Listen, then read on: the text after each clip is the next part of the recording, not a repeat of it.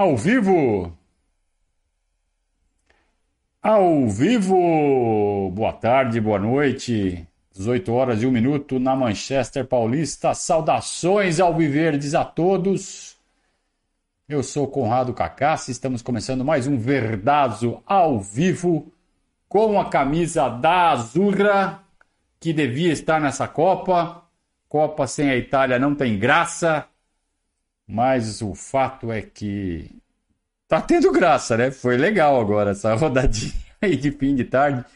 Vamos falar sobre Copa do Mundo, vamos falar sobre Palmeiras, vamos falar sobre pouco, o pouco que está acontecendo nos bastidores do Palmeiras nestas férias dos jogadores e também um pouco sobre o que está acontecendo lá no Catar nesta Copa do Mundo. É a minha décima primeira Copa que eu vejo, né? que eu tive a, estou tendo a oportunidade de acompanhar a Copa do Mundo pela décima primeira vez.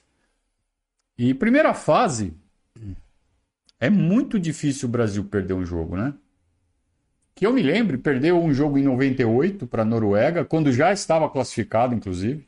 Tinha ganho os dois primeiros, aí perdeu o terceiro jogo, é, mas não, não influenciou em nada. É, em 94 passou, em, em 90 passou, 86 passou, 82 passou. E em 78 chegou a empatar dois, ganhou um e empatou dois, numa época em que a vitória só valia dois pontos e não três. Mas passou de fase mesmo assim. É, então, que eu me lembre, eu posso estar falando uma besteira aqui, mas de 78 para cá, que foram todas as Copas que eu assisti, o Brasil só perdeu um jogo de fase de grupos quando já estava classificado. Então, sempre muito forte na fase de grupos. Aí chega no mata-mata e tem aquele emocional ali que às vezes derruba a seleção brasileira.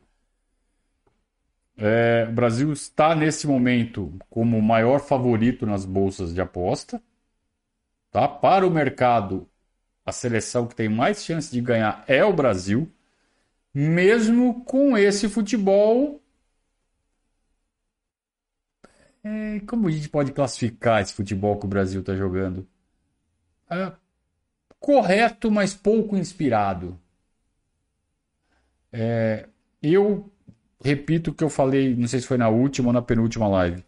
Qualquer time top 3 das grandes ligas do mundo, das grandes ligas europeias ou mesmo da, do Campeonato Brasileiro, Palmeiras e Flamengo, se, se jogassem a Copa, ganhariam. Por que, que ganhariam? Entrosamento. E aí a gente pode falar do jogo que a gente viu hoje mais cedo. O jogo do meio-dia, jogo da França. Que foi um jogo em que a França, eh, enquanto estava com seu time reserva, que é nada entrosado, estava tomando vareio da Tunísia. Aí botou os titulares, né? Botou lá meio time titular já deu um entrosamento ali do meio para frente, fizeram um gol é, que acabou anulado no final, mas, mas aí a França jogou bem. Né? Voltou a jogar o futebol que o colo a colocava como uma das favoritas, e ainda é uma das favoritas para ganhar a Copa do Mundo também, ao lado do Brasil e da Espanha. É, mas o entrosamento conta muito, né? Muito mais do que os valores individuais. E, é, e eu acho que é por isso que a gente vê é, uma Copa tão nivelada, é, seleções com camisas tão pouco tradicionais engrossando forte para as grandonas, né? Que ninguém está entrosado e aí nivela por baixo. Por baixo. E aí que entra a ideia de que um time, um clube bem entrosado, ganha essa Copa do Mundo. Manchester City, Real Madrid, Bayern de Munique, se jogarem a Copa do Mundo, se jogassem a Copa do Mundo, mas ganhariam com o pé nas costas. Com o pé nas costas. Mas ganharia assim, de, de como se fosse outra divisão. Claro que isso vai ficar no campo da especulação, da imaginação. Mas o fato é que a gente já tem quatro dos oito confrontos das oitavas de final definidos, né? É, duas chaves, né? É, então, daqui vai sair um semifinalista: Estados Unidos e Holanda, Argentina e Austrália. Então, o vencedor de Estados Unidos e Holanda, que deve ser a Holanda, vai jogar com o vencedor de Argentina e Austrália, que deve ser Argentina. E aí Holanda e Argentina fazem um jogo de quartas de final para definir um dos semifinalistas. Uh, o outro semifinalista dessa chave ainda está totalmente aberto, a gente não tem nenhum confronto definido ainda. Aí vamos para outra chave, lado do Brasil, onde deve ficar o Brasil. A gente já tem Inglaterra e Senegal, deve da Inglaterra. França e Polônia, deve da França. Daí teríamos França e Inglaterra como um dos semifinalistas. França e Inglaterra, um dos, daí sai um dos semifinalistas. Para pegar o Brasil, se o Brasil passar Gana-Uruguai e depois da Espanha, que é o que deve acontecer. O Brasil deve pegar Gana ou Uruguai, passando, deve pegar a Espanha nas quartas, passando da Espanha, vai pegar o vencedor de França e Inglaterra. Mas isso aí eu estou tudo projetando lá na frente. É, mas tende a ficar assim uma, uma chave de quartas de final bem legal, né? Com Holanda e Argentina fazendo um jogo das quartas. É, vamos, vou simular aqui, acabar de simular. Deixa eu bater rapidinho aqui no simulador para para ver como ficariam as chaves completas. Estou fazendo de qualquer jeito aqui, tá, gente? Gana e Uruguai, o que, que vocês acham? Acho que da Uruguai. Pronto, simulei aqui como ficou a chave do, do meu simulador. Então, ó, é... Ah, não, eu falei, eu falei um monte de besteira. Falei um monte de besteira. Chave do Brasil, pega, ó, Holanda e Estados Unidos, passa a Holanda. Argentina e Austrália, passa a Argentina. Aí vem o bloco do Brasil. Espanha e Marrocos, da Espanha. Brasil e Uruguai da Brasil. Aí da Brasil e Espanha contra Holanda e Argentina. Então, vencedor de Brasil e Espanha contra o vencedor de Holanda e Argentina. Puta, legal, né? Aí do outro lado, Inglaterra e Senegal passa a Inglaterra, França e Polônia passa a França, Croácia e Alemanha passa a Alemanha. A Alemanha vai daquele jeito, né? A lá Itália. Vai passando e vai chegando. Alemanha e Croácia passa a Alemanha, Portugal e Suíça passa Portugal. Olha o outro lado. Inglaterra e França, Alemanha e Portugal. Se não der nenhuma zebra, vai ser isso e vai ser muito legal. E se der zebra, vai ser muito legal também, porque Copa do Mundo é legal pra cacete. Agora continua aquela. Uh, aquela imprevisibilidade, né? Pelo fato de não haver entrosamento, pelo fato de estarem niveladas por baixo, as seleções menos cotadas acabam complicando para as mais cotadas. E é esse exercício que eu acabei de fazer, que eu só botei camisa grandona nas quartas de final, certamente será furado. Né? Uma ou duas ou três seleções menores vão aprontar. Então, é, Estados Unidos ganhar da Holanda? Pode acontecer perfeitamente. É, Uruguai ganhar do Brasil, ou Gana ganhar do Brasil, pode acontecer perfeitamente. Senegal complicar para a Inglaterra? Pode, pode. França perder da Polônia, aqui já acho mais difícil. Croácia ganhar da Alemanha? Pode. Suíça aprontar para cima de Portugal? Pode, pode.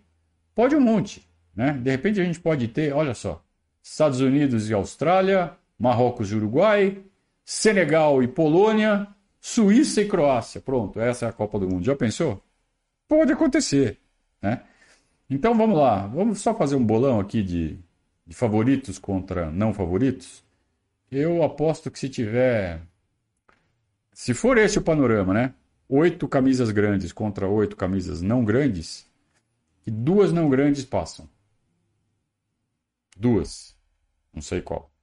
Qualquer uma dessas. As que eu acho mais difícil é a Polônia passar da França. Se é que vai. Polônia e França já é certo, né? Mas se é que vai dar Croácia e Alemanha, se é que vai dar Portugal e Suíça, a gente não sabe ainda, né? Espanha e Marrocos, será? Não sei. Mas é, eu, eu aposto em duas camisas não tão pesadas nas quartas de final. Jogos legais, né? Entre ontem e hoje. É, ontem a gente. Eu, eu não fiz a live ontem porque ia ser muito apertada, ia ser muito pequena, muito pouca coisa aconteceu. Né?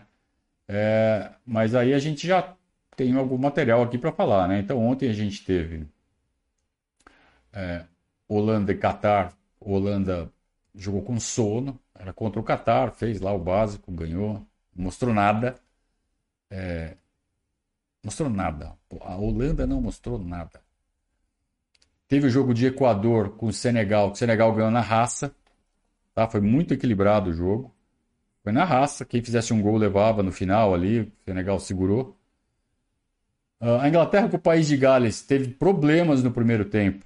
Mas no segundo tempo, como fez dois gols muito rápidos, né? Saiu o primeiro, aí abriu a porteira. É... Aí é... É, o, é o grandão contra o pequeno, né? Aí não teve jeito mas com muitos jogadores poupados também. A Inglaterra poupou bastante jogadores e meteu 3 a 0 tá? Então tá.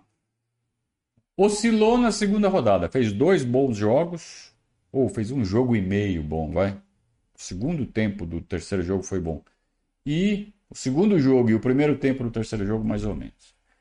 Irã e Estados Unidos foi muito legal. Foi na raça também. Os Estados Unidos fez um gol ali no, no começo do segundo tempo e ficou segurando, e o Irã foi com tudo para cima. E foi emocionante, mas assim, nível Série B do Campeonato Brasileiro. E hoje foi legal, né? Hoje foi legal. A, a França, já comentei, né? Trocou o time reserva, não queria nada com nada também, acabou tomando um gol. Quando botou os titulares, aí jogou bem. Chegou a fazer o gol que foi anulado ali no, no, no, nos acréscimos. É, Austrália e Dinamarca, decepção total a Dinamarca, né? Eu achei até que a Dinamarca ia ficar em primeiro do grupo, na frente da França. Errei feio. É, a Dinamarca acaba eliminada no confronto direto com a Austrália. Austrália. É, foi feio, né? Foi bem feio. E agora há pouco, dois jogos muito legais, muito animados a Argentina. Lembra que eu falei quando a Argentina perdeu da Arábia Saudita? Eu não descarto a Argentina, não. É, eles podem até ficar em primeiro lugar. Lembra que eu falei isso? Voltem lá. Eu falei. Ficou em primeiro lugar. Não era difícil de, de, de adivinhar isso, gente. A Argentina ter perdido da Arábia Saudita foi aquela coisa de estreia de Copa. Os jogadores meio nervosos e tal. Passou o nervosismo, botaram a bola no chão e jogaram e ganharam de seleções mais fortes que a Arábia Saudita. E era perfeitamente possível disso acontecer, tanto que aconteceu. E Polônia e México um tirou ponto do outro. É por isso que a Argentina acabou em primeiro e a Polônia avançou. Estava é, avançando nos cartões. Aí no finalzinho a Arábia Saudita fez um gol ali e salvou a Copa do Mundo do vexame de classificar por cartão amarelo. Vocês lembram do Rio São Paulo de 2002? O Palmeiras foi eliminado pelos cartões amarelos, em confronto direto com o São Paulo. Cada, cada cartão amarelo que saía, o jogo estava empatado, cada cartão amarelo que saía, a torcida comemorava. Era ridículo. Não, não pode ter esse critério de cartão amarelo, não pode.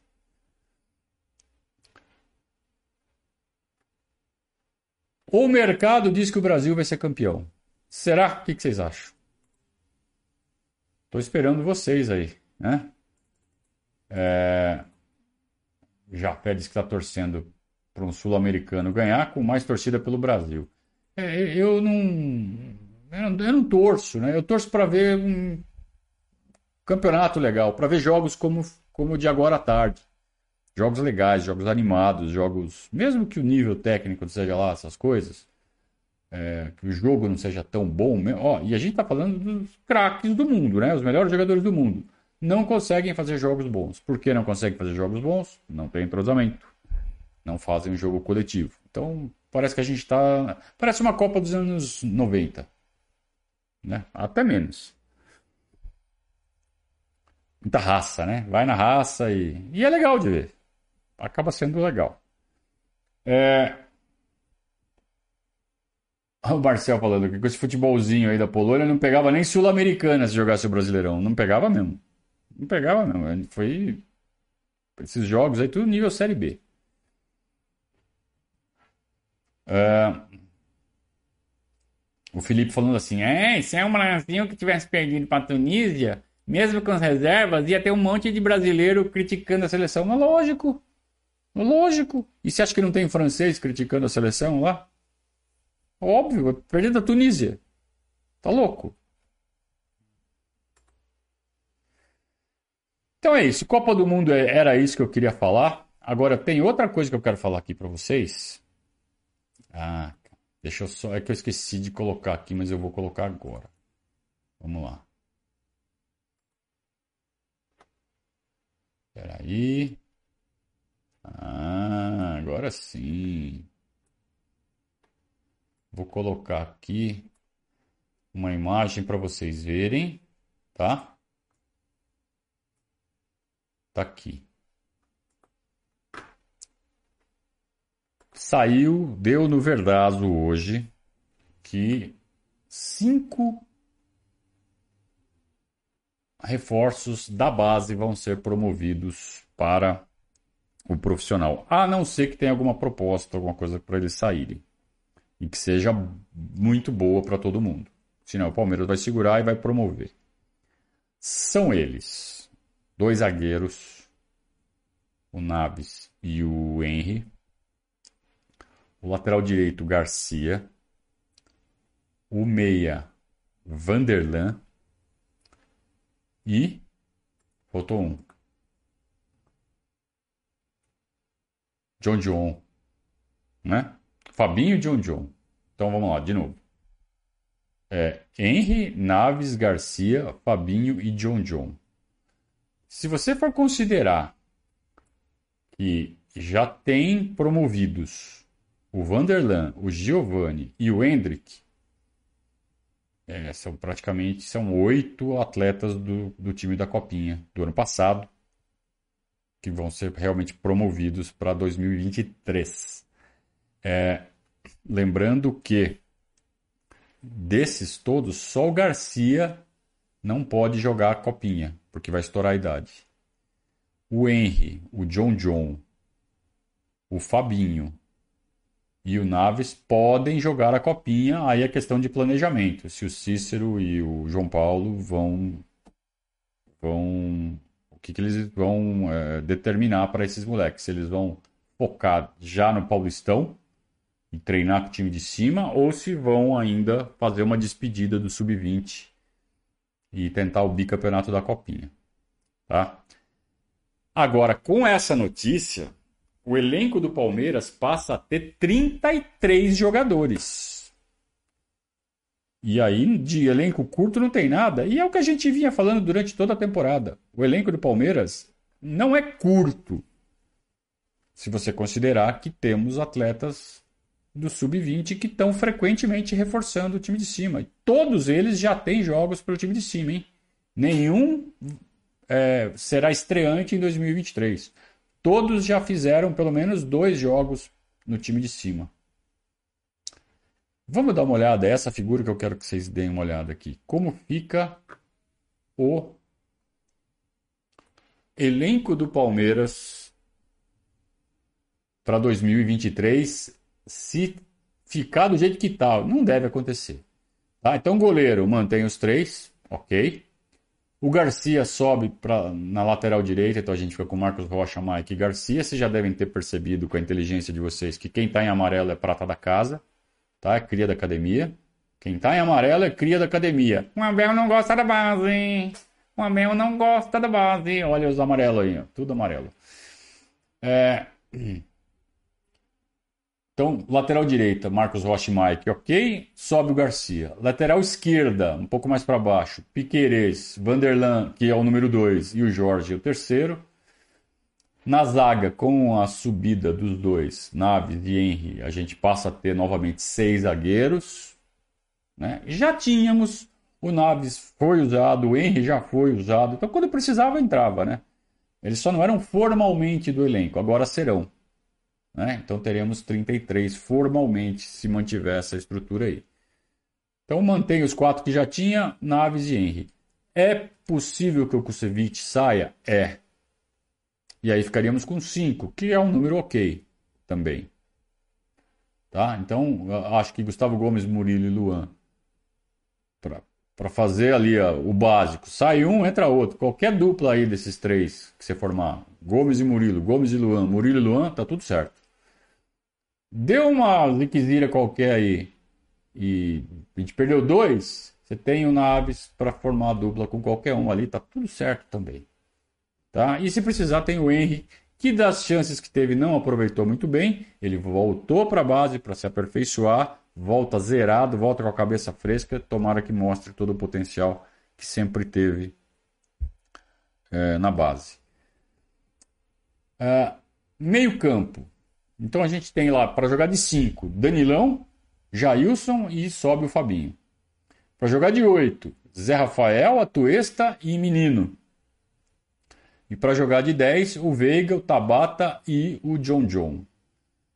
É claro que a maioria deles pode fazer mais de uma dessas funções, né? Então o menino, eu botei ele aí de 8, mas ele pode fazer a 5 e pode fazer a 10. É, o Atuesta também, faz as três. O Zé também, se precisar, faz as três. É... Principalmente os oitos, né? Você vê que os oitos eles podem jogar tanto mais recuados como mais, mais avançados. O Danilão pode jogar de 8 também, né? Assim como o Jailson pode jogar de 8. É, então, é, é, é, a importância que o Abel dá para essa polivalência, né? Então, para ter meio campista polivalente assim, é muito importante. Você tira o rótulo do cara de ser aquele cara defensor ou só criador. Não, o cara tem que fazer as duas coisas. Meio campista moderno hoje tem que fazer as duas funções, jogar com bola e jogar sem bola. Tanto ofensivamente quanto defensivamente. Para ponta, a gente tem o Rony e o Dudu, titulares e pode entrar ali a qualquer momento. Breno Lopes, Merentiel, que também faz por dentro se precisar. É, o Merentiel ele, ele faz um cara que no corredor intermediário, né? Ele não, ele não é ponta a ponta. Quando ele joga aberto, ele não é aberto aberto. Ele joga naquele corredor intermediário, né? Entre o corredor externo e o corredor central. E faz bem, né? É, ponta a ponta a gente tem o Giovanni, tem o Dudu, tem o Rony. O Dudu também pode jogar no intermediário, o Rony também pode jogar no intermediário, o Breno Lopes, mesma coisa. Ponta a ponta mesmo é o Wesley e Giovanni, né, que joga bem aberto. E por dentro, o Hendrick, que é o titular, e como opções o Lopes e o Navarro, que também pode fazer 10 se precisar, pode fazer esse corredor intermediário se precisar. É, então, contem aí então não precisa, eu já fiz essa conta para vocês. 33, né? E vejam que desses 33 são 12 pratas da casa do Palmeiras. Então é um elenco super equilibrado que não custou tanto. Muitos jogadores vieram a custo muito baixo. Se você pegar todos esses jogadores aí, que custou um dinheirão? Poucos, né? Poucos. E acho que a gestão do elenco para 2023 nessa configuração aí está muito boa. Agora, não acredito que o Danilo fique. Acho que é muito provável que ele saia. E é, e é assim: Danilão sai é, é para Premier League. Tá? Não é para nem para campeonatinho espanhol. É, é para Premier League para top para Big Six ali. Tá? Para um deles, não sei qual, mas é para Big Six. Danilão é Danilão. Uh, e acho que o Jorge e o Kusevich também devem acabar aceitando propostas se chegarem. Né, diante aí desse, desse, desse cenário aí. Aí teria que repor a do Danilo. A do Jorge, hum, eu não me preocuparia muito em repor o Jorge, não me preocuparia em repor o Kusevich. Já tem aí a base para isso. O Danilão, eu gostaria de uma reposição à altura. Né? E para vender um cara como o Danilo, é, como é para a Premier League, eu não espero nada menos do que 150 milhões, mas nada menos do que isso. Nada menos do que isso. 150, mais 180, é, sabe? Tem que cobrar o que vale. Né? E o Danilo teve uma recuperação muito boa no, no final da temporada. Ele teve ali uma oscilação que preocupou todo mundo, né? Mas terminou a, a temporada jogando de novo o fino da bola e espero que se for para vender que seja bem vendido. Repito, eu, eu não, não espero nada menos do que 150 milhões de reais. Tá? 30 milhões de euros, sei lá. Algo em torno disso. Tá? Se não, aí não é bem vendido. Tá? Então tem que ser algo nessa, nessa cifra, no mínimo. No mínimo. Agora, tô chutando, né? Eu não sou autoridade em mercado, eu não entendo de mercado. Tô dando aquela botecada aqui. Tá? Esse valor aí. Não pode sair a preço de banana, né? Por favor.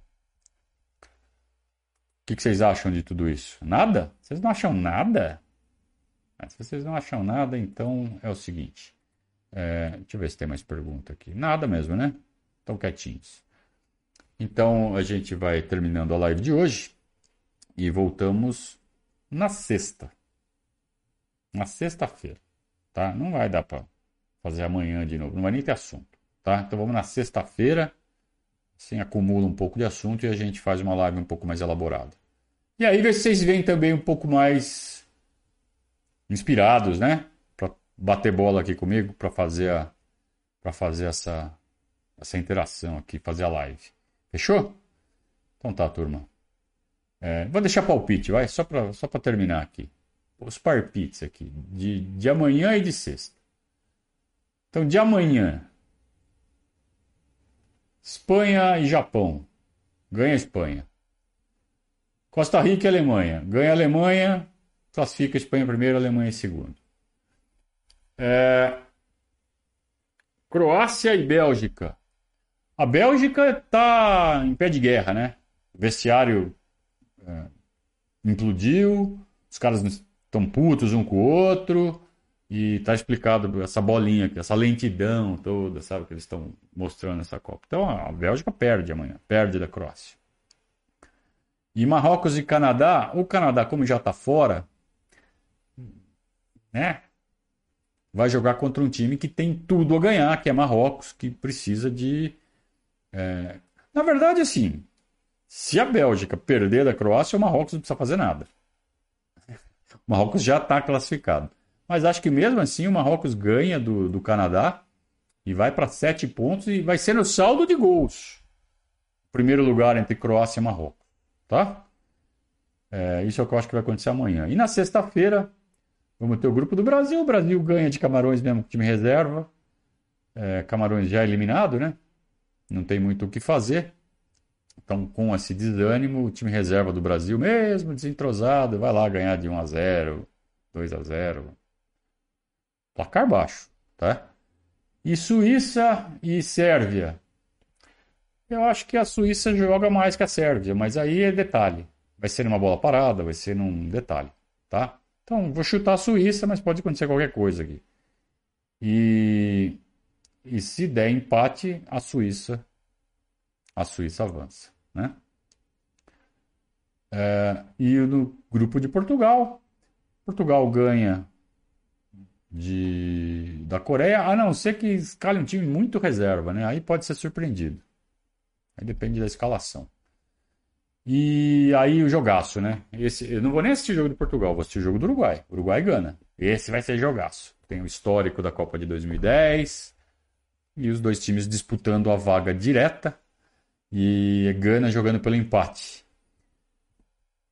É, eu vou na experiência do Uruguai. Aliás, não falta no time do Uruguai é experiência, né? A média de idade do time do Uruguai deve ser de 88 anos. Mas acho que ganha. Acho que é suficiente para ganhar de Gana daquele jeito.